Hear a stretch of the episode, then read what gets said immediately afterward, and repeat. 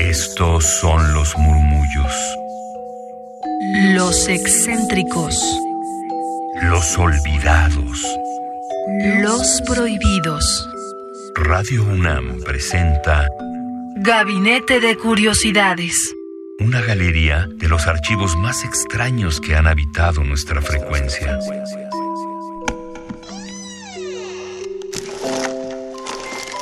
Vasos comunicantes.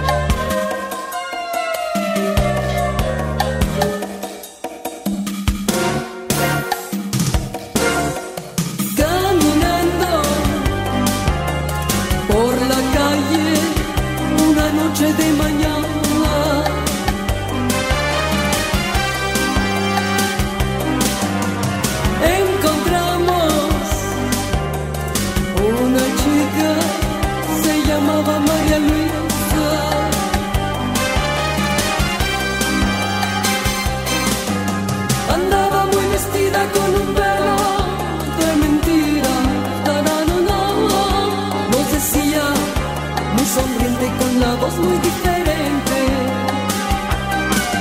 Nos decía, muy sonriente con la voz muy diferente.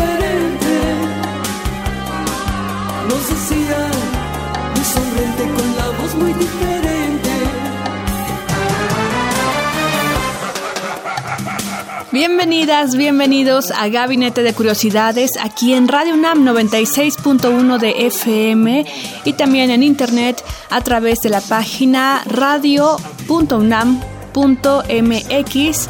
Si lo prefieren, nos pueden escuchar también en el podcast en radiopodcast.unam.mx. Yo soy Frida Rebontulet y ustedes son mis almas gercianas que una vez más nos congregamos en estas frecuencias moduladas para abrir los archivos sonoros de tiempos pasados, estos fantasmas sónicos que reviven a través de estas frecuencias. Hoy tendremos un proyecto musical del cual ahora se tienen bastantes sombras, no ha sido tan escuchado, pero en la década de los 80 y 90, particularmente en México, fue importante para la escena gótica, particularmente porque era encabezada por una mujer.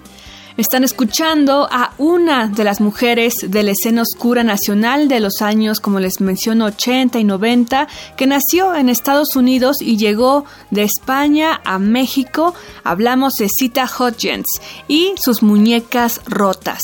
Fue conformado este proyecto por Ricardo Ochoa de Peace and Love en la guitarra y Julio Morán en la batería. En mil y Julio Morán en la batería.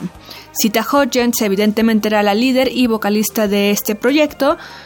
Y en 1991 el grupo fue firmado por Marco Mainars para la discográfica CBS. De ahí surgió un álbum bastante ecléctico, lo pueden encontrar en su plataforma musical favorita que iba para que lo puedan escuchar completamente, como todo este recorrido que nos presenta Cita y sus muñecas rotas. Es un álbum bastante ecléctico que va desde arreglos minimalistas hasta algunas sonoridades hindúes y ritmos de música africana y también pasando por acentos electrónicos. Todo ello licuado en una base de rock gótico. Así que ya lo estarán imaginando. Ahorita está de fondo una de estas piezas, Mona Lisa. Y ya en Gabinete de Curiosidades hemos abordado algunas bandas del rock urbano, de la música gótica y de la escena electrónica nacional también de los años 80 y 90 aquí en la Ciudad de México y en general en México, que nos gusta mucho eh, recordar algunas bandas y proyectos sonoros que justamente por estar en la escena alternativa, subterránea, no tuvieron la difusión que otras bandas mexicanas sí. Y ante esta escena alternativa es que Cita hizo un llamado a colaborar con ciertos músicos para este álbum. Y dentro de los que colaboraron se encuentran Jorge Chiquis Amaro, Roberto Araujo, Gerardo García, Federico Fong, Mario Lafontaine de María Bonita, también un buen proyecto del cual hablaremos próximamente y también ya hemos citado en otros espacios, entre otros. Su álbum Reencarnación se grabó en los estudios Acento y Cuatro Máquinas en el entonces Distrito Federal. La postproducción se realizó en Los Ángeles, California, bajo la dirección creativa del el conocido productor Luis de Llano. Escuchemos ahora la canción que da nombre al único disco que pudieron grabar y el cual generó cierto rechazo por prejuicios de la disquera de algunos ejecutivos e impidieron que el álbum pudiera ver la luz prontamente. Esto es reencarnación de Cita y sus muñecas rotas.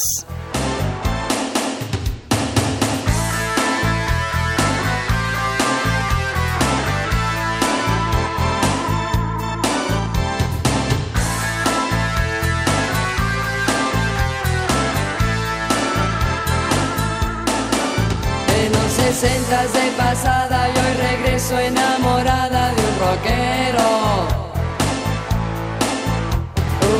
tiempo en que tu pelo lo perdiste entre mis manos, aún tengo. Luego te volví a encontrar, luego te volví a encontrar y nos amamos locamente bajo el techo que pintaste en la sextina.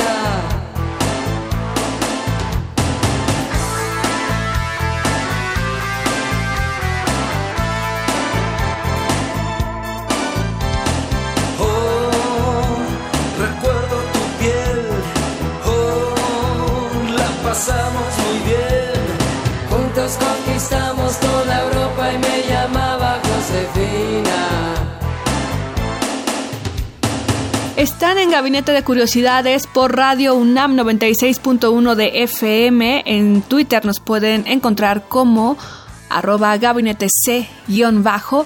Y yo soy Frida Rebontulet y ustedes mis almas gercianas que hoy estamos recordando, abriendo esa herida del gótico nacional mexicano con cita y sus muñecas rotas. Escuchamos Reencarnación y este álbum les comentaba que fue el primero, el único realmente que se logró grabar de forma profesional en estudio con la discográfica CBS, pero en el 91 pasó a ser filial de Sony y el disco sufrió una serie de censuras por diversos ejecutivos y Valga la redundancia, citando a Cita, en una entrevista de 2007 para Sergio Burstein, dijo, de repente la censura del disco tuvo que ver con unos personajes de la iglesia que se molestaron por canciones como María y Mona Lisa. Cierro la cita y es así como hoy estamos escuchando estas piezas que en algún momento fueron censuradas. Así que escuchemos una de las más polémicas de cita que despertó el ejercicio de la censura en los ejecutivos de su propia disquera, bueno, del sello discográfico que le estaba firmando en ese momento. Esto es. María.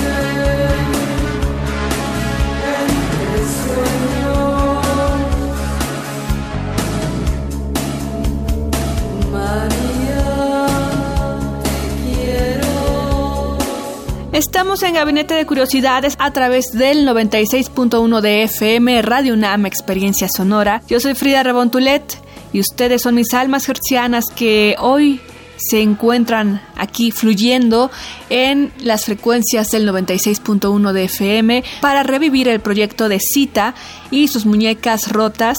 Aquí en Gabinete de Curiosidades hemos hecho en algunos momentos un recuento de diversas agrupaciones, bandas, proyectos musicales sonoros que formaron parte de la escena musical nacional y que tal vez no fueron tan famosos como Caifanes o el Tri, por ejemplo, grandes exponentes de la música mexicana y que sin embargo se movían con ellos, eran coetáneos y tal vez fueron incluso influencia para, eh, para desarrollar estos proyectos que sí logramos conocer, pues bueno, aquí en Gabinete es el espacio para poder encontrarnos con estas sonoridades un tanto ocultas a la radio. Y justamente es que en la radio de ese entonces tuvieron muchas dificultades Cita y sus muñecas rotas para que pasaran la música.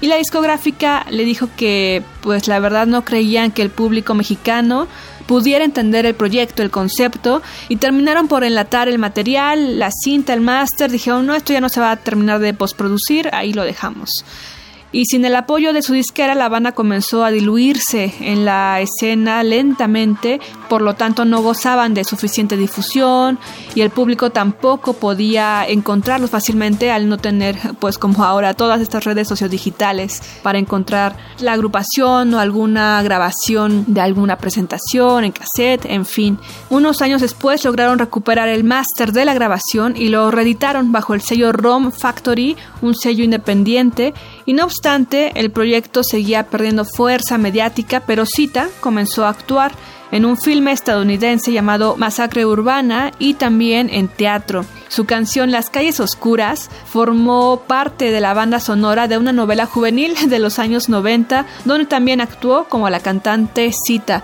Y es aquí donde ella dejó un tanto la carrera musical para dedicarse a la actuación. Con esto cerramos, escuchemos las calles oscuras de Cita y sus muñecas rotas aquí en Gabinete de Curiosidades. Yo me despido, soy Frida Rebontulet y ustedes son mis almas hercianas. Y síganos en Twitter, arroba gabinete C-bajo. Hasta la próxima.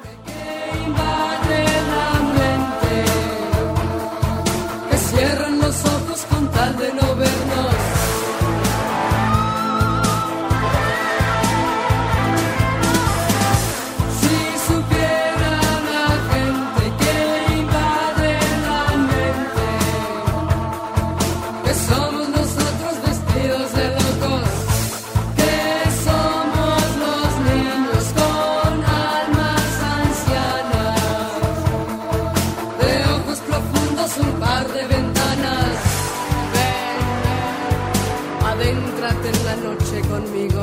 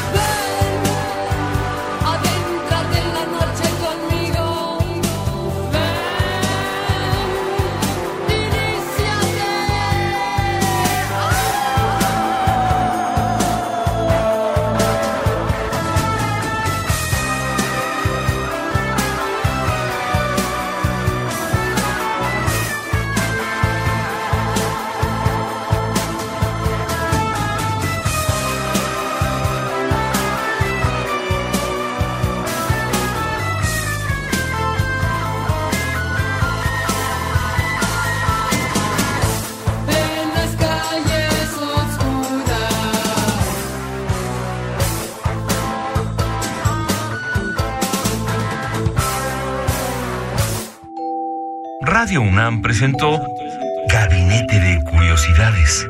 Refugio de experimentación, memoria y diversidad sonora. Dispara tu curiosidad en la próxima emisión.